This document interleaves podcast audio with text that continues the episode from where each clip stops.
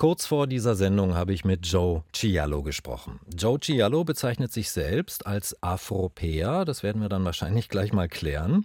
Er ist tiefgläubiger Christ und Politiker, er ist im Bundesvorstand der CDU. Joe Ciallo hat eine Handwerksausbildung abgeschlossen, ein Studium abgebrochen, war Rocksänger und Türsteher, freiberuflicher Musikpromoter und als Manager im großen Musikbusiness unterwegs, bevor er dann zwei eigene Musiklabels gegründet hat. Mehr passt eigentlich gar nicht rein in jetzt 52 Lebensjahre. Über sein Leben und seine politischen Ansichten und Forderungen hat Joe Ciallo jetzt ein Buch geschrieben. Der Kampf geht weiter. Mein Leben zwischen zwei Welten. Heute erscheint es im Moman Verlag. Ja, Joe Ciallo. Der Titel des Buches Der Kampf geht weiter. Der stammt von ihrem Vater, schreiben Sie im Buch. Das waren vor seinem Tod seine letzten Worte zu Ihnen. Ist das jetzt also auch zu Ihrem Lebensmotto geworden? Ja, das ist unbedingt mein Lebensmotto geworden, weil das zunächst einmal einen historischen Hintergrund hat. Die Befreiungsbewegung in Mosambik hatte das als Schlachtruf im Kampf gegen die Kolonialherren aus Portugal ausgerufen. Mein Vater unterstützte diesen Freiheitskampf damals und daraus entwickelte sich eine Haltung, die er angenommen hat. Und Im Kern geht es darum, dass die Anstrengungen weitergehen, bis man das Ziel erreicht hat. Okay, damit sind wir bei Anstrengungen und Ziel. Welche Kämpfe sind das für Sie, ganz konkret für Sie in Ihrem Leben? Naja gut, wenn man meinen Lebensweg betrachtet, dann sieht man, dass Gott auf krummen Zeilen gerade geschrieben hat. Ich habe so viele, und das haben Sie in Ihrer Einleitung schon gesagt, so viele Pfade in meinem Leben beschritten und musste mich korrigieren und musste immer wieder neu anfangen. Und es ging immer um Resilienz, es ging immer um das Vorwärtskommen und es ging immer um den Weg, wenn man so will, zum Licht, zum persönlichen Glück. Und ähm, das ist auch das, was mich bis heute antreibt. Also einiges davon werden wir jetzt im Gespräch sicherlich noch aufgreifen, aber lassen Sie uns mit dieser Selbstbezeichnung beginnen. Ich habe sie auch schon erwähnt, Afropäer. Was genau meinen Sie damit? Ja, das ist eine sehr gute Frage. Meine Eltern kommen ursprünglich aus Tansania. Ich bin in Deutschland geboren und hier aufgewachsen. Und ich habe sozusagen zwei Seelen in einer Brust und aus diesen zwei Seelen einer zu machen, das ist das, was ich mit Afropäer meine. Also, dass ich im Grunde genommen einen Bogen schlage zwischen zwei Kontinenten und daraus meine Identität äh, schöpfe. Und das ist keine Identität, die ich jetzt alleine habe. Ich glaube, hier in Deutschland haben viele Menschen ähnliche Biografien und die würden sich nicht als Afropäer bezeichnen. Vielleicht ist es jemand, der in der Türkei seine Wurzeln hat, hier in Deutschland groß geworden ist und beides zu einem macht.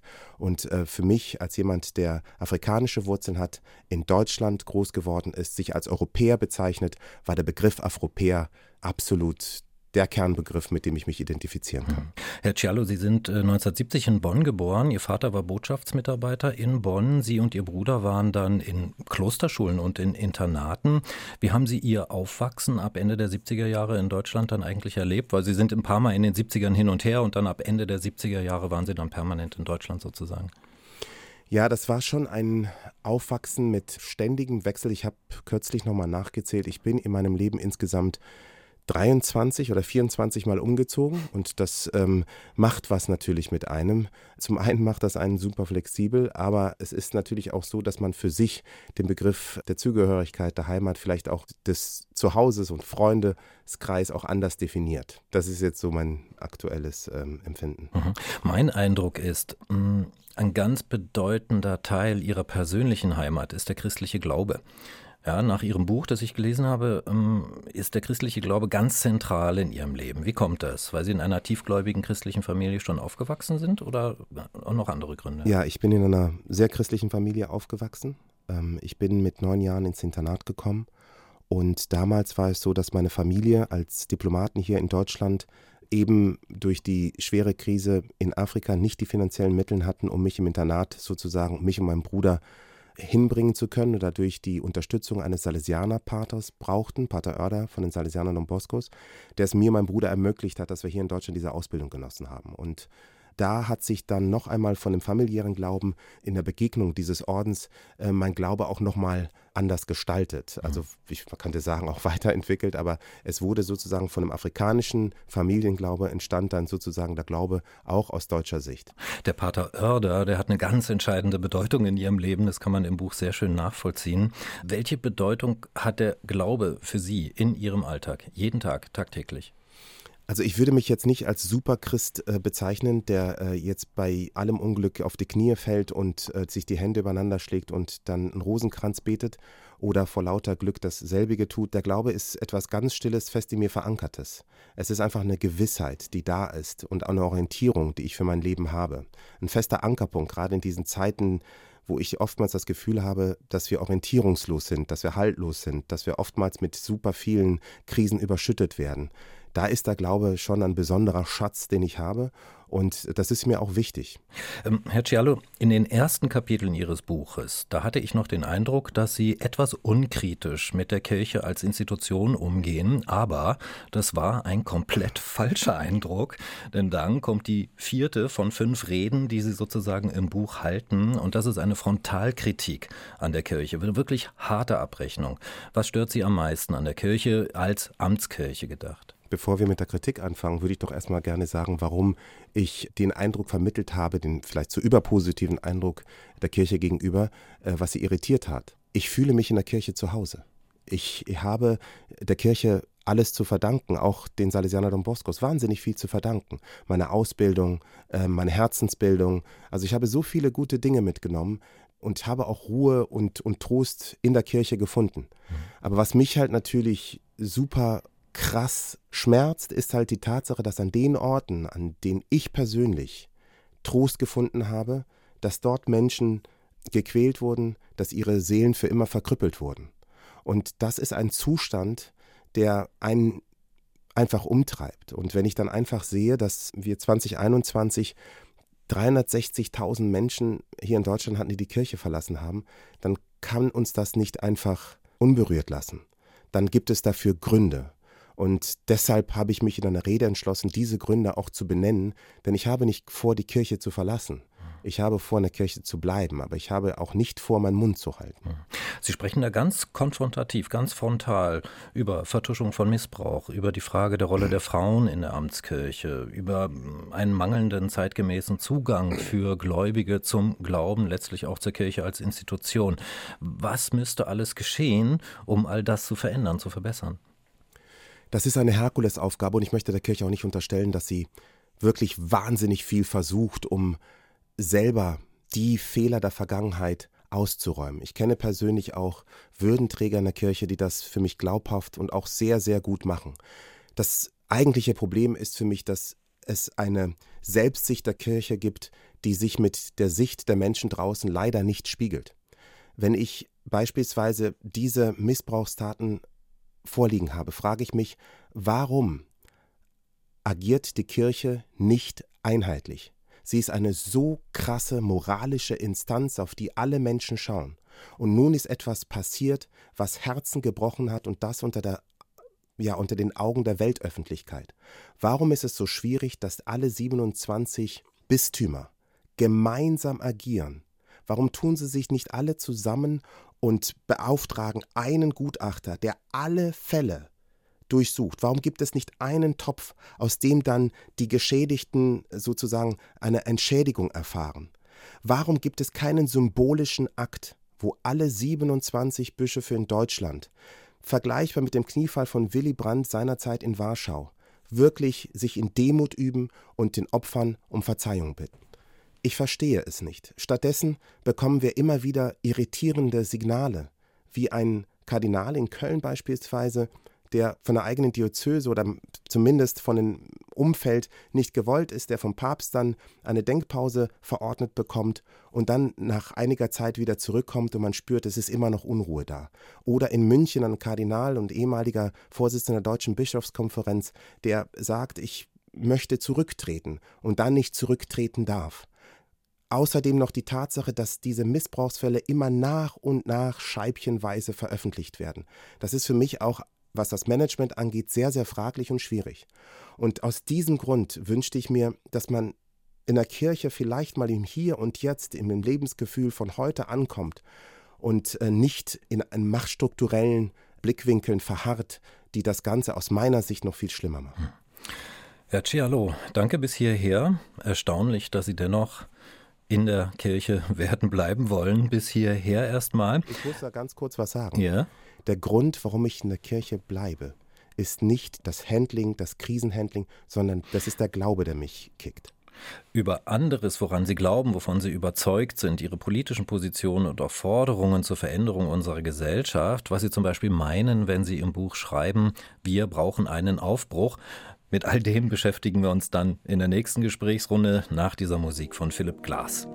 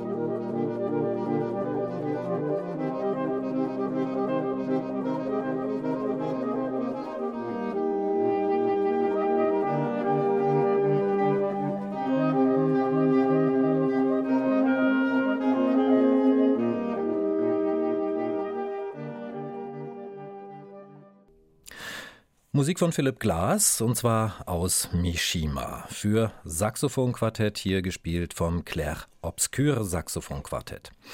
Joe Cialo ist weiterhin zu Gast zum Gespräch über sein Buch Der Kampf geht weiter, mein Leben zwischen zwei Welten. Herr Cialo, lassen Sie uns über Politik sprechen. Einverstanden? Bitte.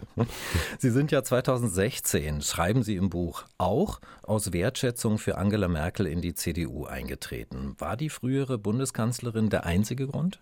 Nein, ich habe ja in den verschlungenen Faden meines Lebensweges ja durchaus auch mal in früherer Zeit, als ich Auszubildender in Nürnberg war, handwerklicher Auszubildender, war ich durchaus ja auch äh, Mitglied der Grünen Partei, bin aber dann wieder ausgetreten aus der Partei der Grünen, die zu dem damaligen Zeitpunkt für mich super krass ideologisch waren. Und ich war ein großer Fan von Joschka Fischer seinerzeit. Und es ging um den Einsatz äh, der deutschen Soldaten in Balkan und da kam es auf dem äh, Parteitag zu einer Gewaltanwendung gegenüber Joschka Fischer, was für mich eigentlich für eine pazifistische Partei ein No-Go war. Und das war auch dann das letzte Tröpfchen, was das fast zum Überlaufen brachte. Mhm. Inzwischen, und das muss man auch klar sagen, sind die Grünen jetzt auch nicht die grüne Partei Mitte der 90er Jahre, sondern man kann durchaus gut mit denen regieren. Ich fühle mich aber in der CDU heimischer auf jeden Fall.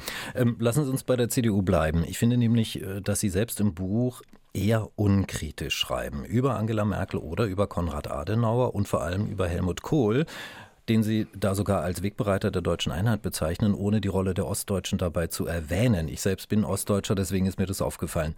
Haben Sie keine Kritik an diesen dreien? Ich habe sie kontextualisiert, warum ich sie bewundere. Ich kann doch jemanden bewundern und ich kann doch die Taten in den Vordergrund rücken, ohne mir dabei Gedanken zu machen, an welcher Stelle jemand underperformt hat.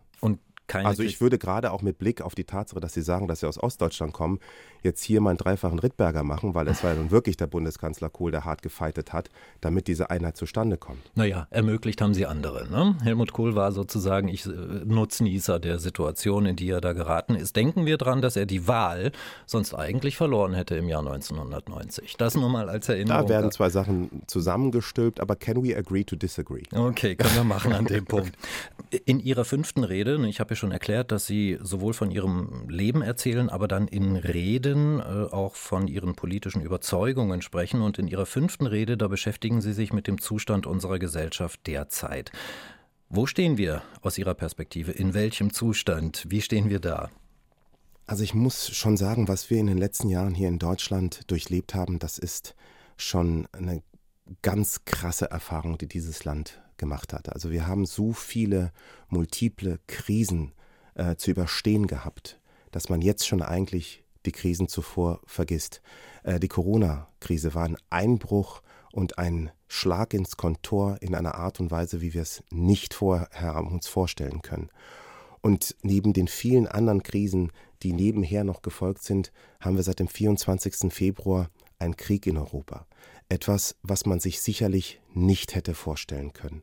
Und das macht was mit einem Land, das macht was mit einem Volk. Während der Corona-Krise haben wir zum ersten Mal gemerkt, dass es kein Toilettenpapier gab. Hm. Wir haben in Deutschland, für mich ein unvorstellbares Szenario, Schlangen vor Läden gesehen. Ich kannte das ehrlicherweise nur aus anderen Teilen dieser Welt. Aber in Deutschland gab es Schlangen. Ja?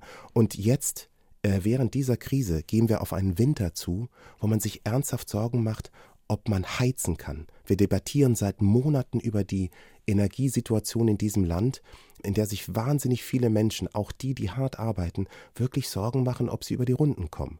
Und das ist etwas, was sich mit Sicherheit hier in diesem Land vor wenigen Jahren noch niemand hätte vorstellen können. Ja, und wir sind nicht vorbereitet auf diese Krisen, schreiben Sie im Buch, nicht vorbereitet gewesen. Die nationale Sicherheit stünde auf dem Spiel, die bisherige europäische Sicherheits- und Friedensarchitektur würde nicht mehr existieren.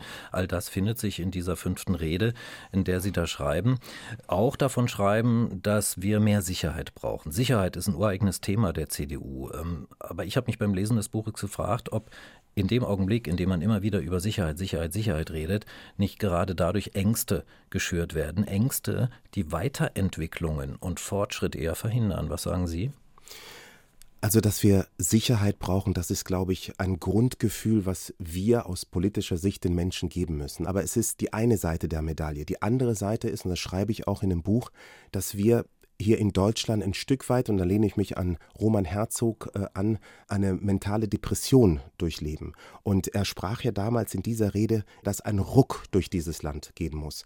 Ähm, natürlich müssen wir dort helfen, wo es notwendig ist. Aber ich glaube, dass Krisen halt auch einfach den Zustand des Staates und des Landes so offenlegen. Und wenn wir zukünftig mit diesen Krisen zurechtkommen wollen, wenn wir merken, dass die Weltordnung anders ist, als wir sie bisher wahrgenommen haben, dann müssen wir eine Resilienz entwickeln, wie wir sie jetzt noch aus meiner Sicht nicht haben.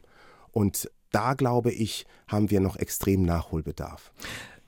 Ein Thema aus Ihrem Buch, Herr Cialo, möchte ich unbedingt noch ansprechen, weil das für mich beim Lesen wirklich neu und wirklich innovativ gewesen ist, nämlich unser Verhältnis zu Afrika. Sie beschreiben den afrikanischen Kontinent in Ihrem Buch als den wahren, eigentlichen Zukunfts- und Innovationsraum weltweit. Äh, wenn Sie das ganz kurz nochmal erklären können, wie begründen Sie das? Ich glaube, dass wir an einem Punkt angekommen sind, wo es einen Perspektivwechsel braucht.